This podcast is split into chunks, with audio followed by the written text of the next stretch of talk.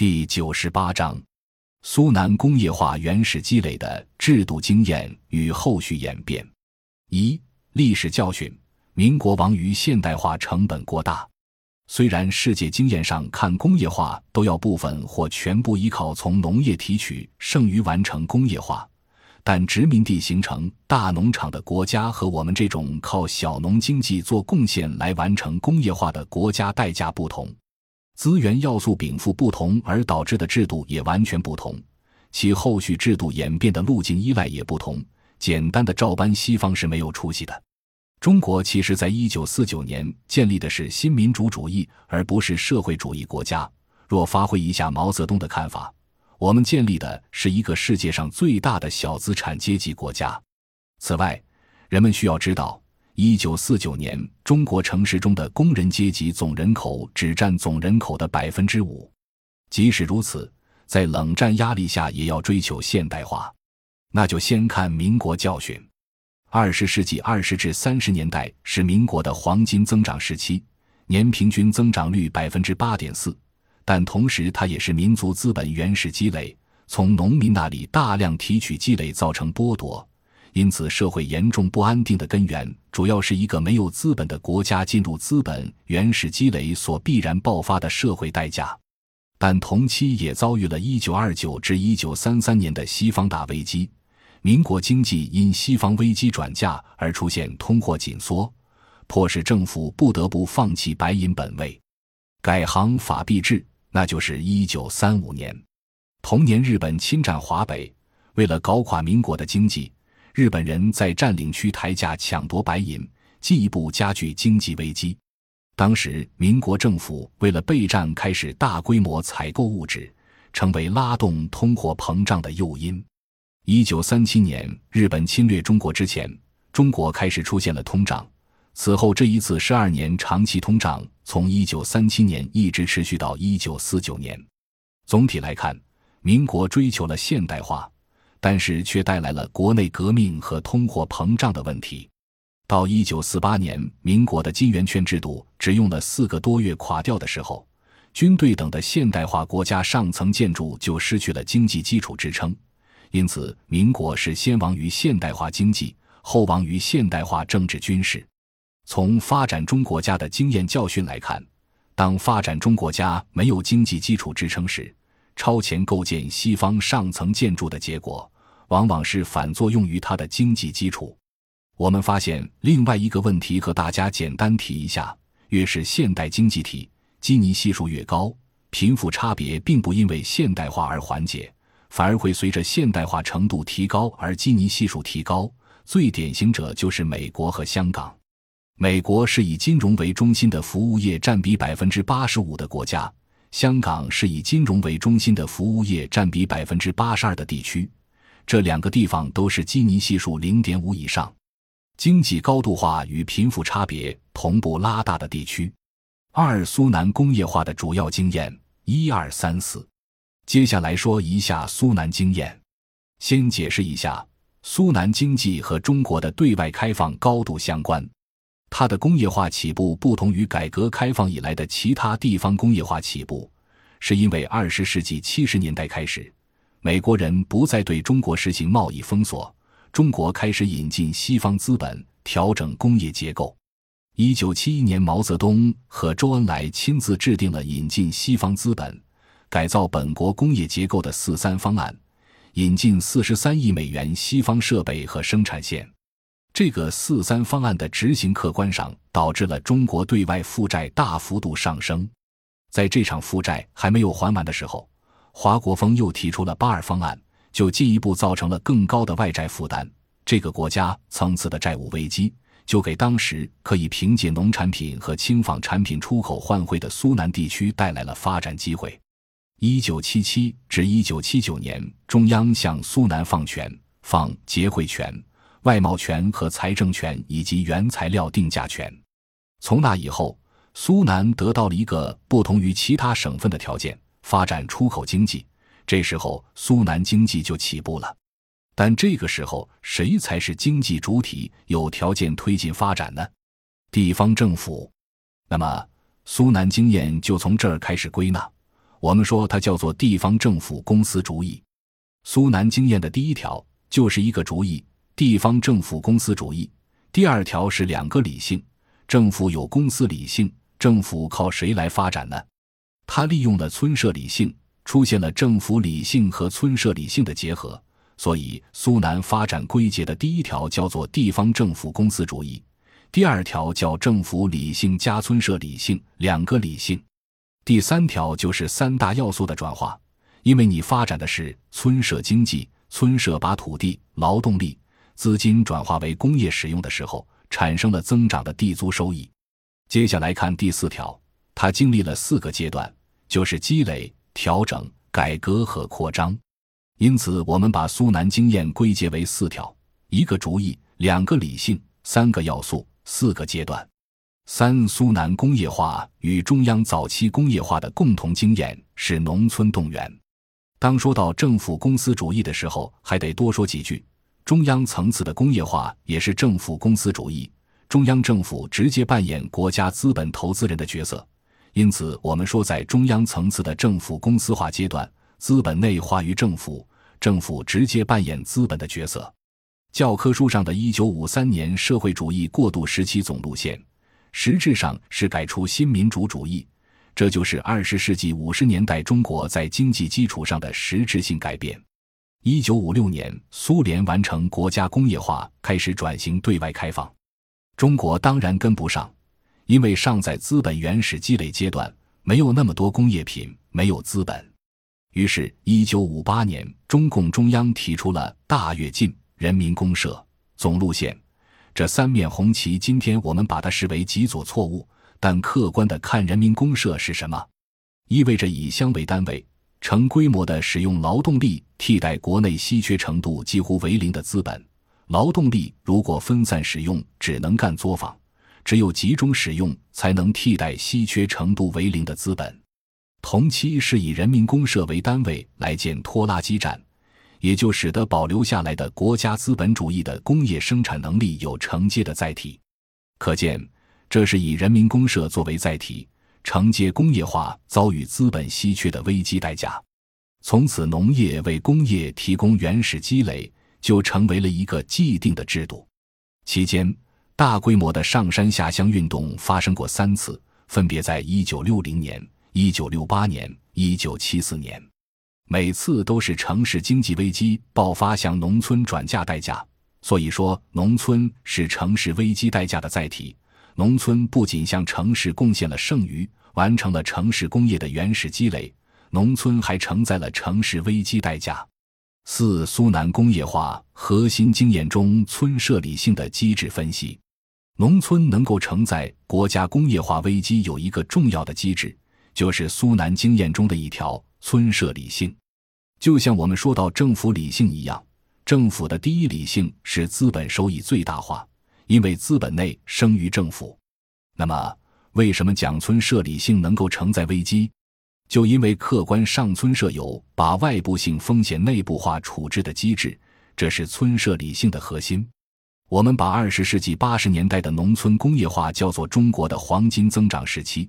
苏南在这个过程中间扮演着重要角色，主要是因为两个理性的有机结合，一个主义叫政府公司主义现代化目标之下，两个理性有机结合，那就有了苏南工业化。二者结合的条件在于这一代早在晚清洋务运动时期就接受近代工业文明的洗礼，七十年代后期这里借助国家投资已经形成了结构完整的工业布局。农村才有承接城市工业向周边地区扩散的条件，这一点恰恰构成了苏南与东部三南的另外两个浙南、闽南的差别。有个案例可以说明农村是怎么进行原始积累的：江苏苏州的吴江有一个村，本来没有村办工业，队长就动员全村男女劳动力，每年大家少得五百公分的分配。集中起来去城里交换那些工业生产环节的物质资料。第一年，这个村每个男女劳动力五百公分拿出来不分配，这五百公分对应着应该分配的钱、粮、肉、菜、蛋等所有这些东西拿到城里工厂去换一个铸造工序。你把铸造换过来，我这村里干，我给你城里企业提供铸件。第二年，大家在每个劳动力节约五百公分换来了轻纱。第三年，还得再让出五百公分换来成型。这样，村里就形成了一个有三种程序的铸件厂，也就是把城里的机械厂的铸件车间搬到了生产队。这就是农村集体化条件下劳动替代资本进行原始积累的典型案例。资本要素之外，需注意第二个要素——劳动力。工农业的差别很大程度上在于工业劳动力的市场价格远高于农业，但是如果在生产队内部办工业，劳动力的再生产成本就由农业社会决定。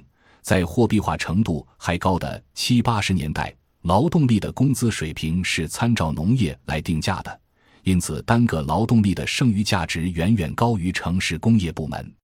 在集体经济时期，这一块也是全额被村内社会化占有了。第三个更重要的方面叫做风险的收益转移。我们一般高校的西方经济学教科书都讲企业家承担了风险，所以企业家理所当然占有投资收益。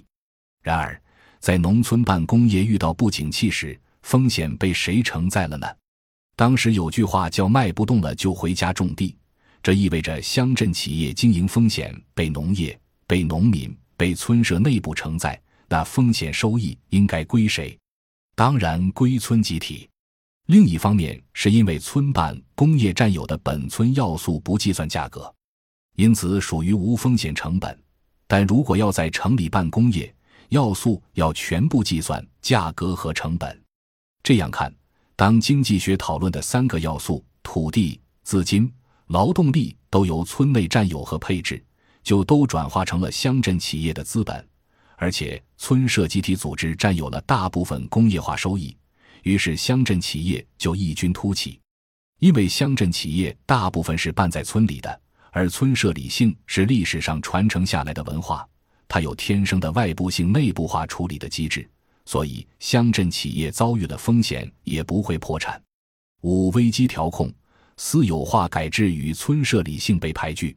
就在乡镇企业大发展的阶段，出现了一个特殊现象：均集于城市的产业资本爆发了1988年的大规模通货膨胀和1989年的生产全面停滞。这对乡镇企业是一次巨大打击，因为它是中小企业。一般而言，每当经济危机爆发，国家宏观调控都会采取紧缩措施。只要一紧缩，中小企业就先倒闭。但这次出了一个大麻烦。刚才说到苏南经济成也政府，败也政府。在政府公司化的作用下，地方政府帮助农村工业起步了，但也因此，他从农村工业起步中直接占有了大量的收益。也就因预算软约束，导致地方政府的开支刚性不可能随宏观调控减少，遂使很多村办工业借来的现金被敬老院、幼儿园、中小学等政府下放给村社的公共开支占用。这头乡镇企业不景气，那头地方政府开支刚性不减少，矛盾加剧，甚至出现政府让企业将通过高息借贷拿到的生产资金直接转为政府公共消费。乡镇企业就被破高负债，在账面上看，这一过高负债没有对应的收益就维持不下去，地方政府和管理者就顺势接受主流提出的改制要求，乡镇企业转为私有。当年甚至有理论家提出“一块钱理论”，你只要把全部债务背走，象征性的支付一块钱，就可以把企业拿走。这就是我一直想写的书，一九九三年想要追忆的一个内容。总之，苏南乡镇企业的第一批改思是在一九八八年通胀膨胀、一九八九年生产停滞、资金价格提高、官方开支刚性不减等矛盾延续了几年之后。这些与那个时候理论界质疑的社会主义、资本主义等意识形态说法其实没多大关系。真实原因主要是负债率过高，还有市场方面的原因。原来苏南乡镇企业是以内需为主的，一般贸易为主。当然，它原来起步的时候有开展外贸的优势，但外贸主要是换取外汇和进口设备，其产品生产还是以内需为主。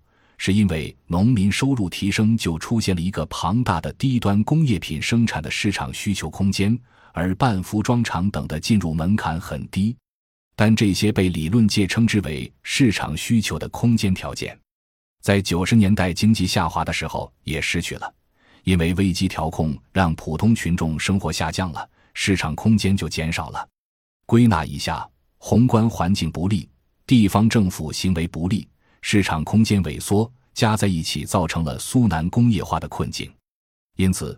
我们知道，二十世纪九十年代，乡镇企业因内需大幅度下降而转向外向型，同时外资主导力量迅速加大，尤其是一九九四年，中国政府一次性外汇贬值百分之五十七，苏南工业一九九五年起由原来的一般贸易为主转向加工贸易为主，这些因素和下面要讲的政府政策调整，共同导致了村社理性的机制作用弱化。在改制之前，苏南乡镇工业第一目标根本不是教科书所说的利润最大化，这是个对西方理论的挑战。因为我们当年做过很多苏南乡镇企业调查，我从八十年代开始就在苏南搞农村改革实验。苏南乡镇企业第一目标是本村就业最大化，因为这个企业是办在村里的，是全村老百姓共同努力办起来的。第二目标也不是利润最大化，而是本村社会福利最大化。当时国家之所以对乡镇企业采取的低税制、报税制，也因为它替代国家吸纳农民就业和缓解农村公共开支不足。一九九四年，全国都改成分税制，乡镇企业纳入统一税制管理，不再享受税收优惠。同期，乡镇企业的土地优惠没有了。大家知道，一九九二年开始实行土地管理法，农村企业用地必须国家征占，土地和税收都没有优惠了，资金又被银行卡住了，于是乡镇企业主要数据指标大幅度下滑，同时改私，代价很明显，改私之后的私人企业势必排斥劳动，排斥村社福利，不再解决村内就业等等。这就是九十年代上半期乡镇企业出现高负债危机而改制的第一波私有化风潮。九十年代后半期，大约七成乡镇企业停产或歇业。在苏南，也因为政策环境不好、市场条件的变化而出现的第二次大规模改制改私风潮，它是一个宏观环境变化之下的企业微观制度的演变过程。感谢您的收听。本集已经播讲完毕，喜欢请订阅专辑，关注主播主页，更多精彩内容等着你。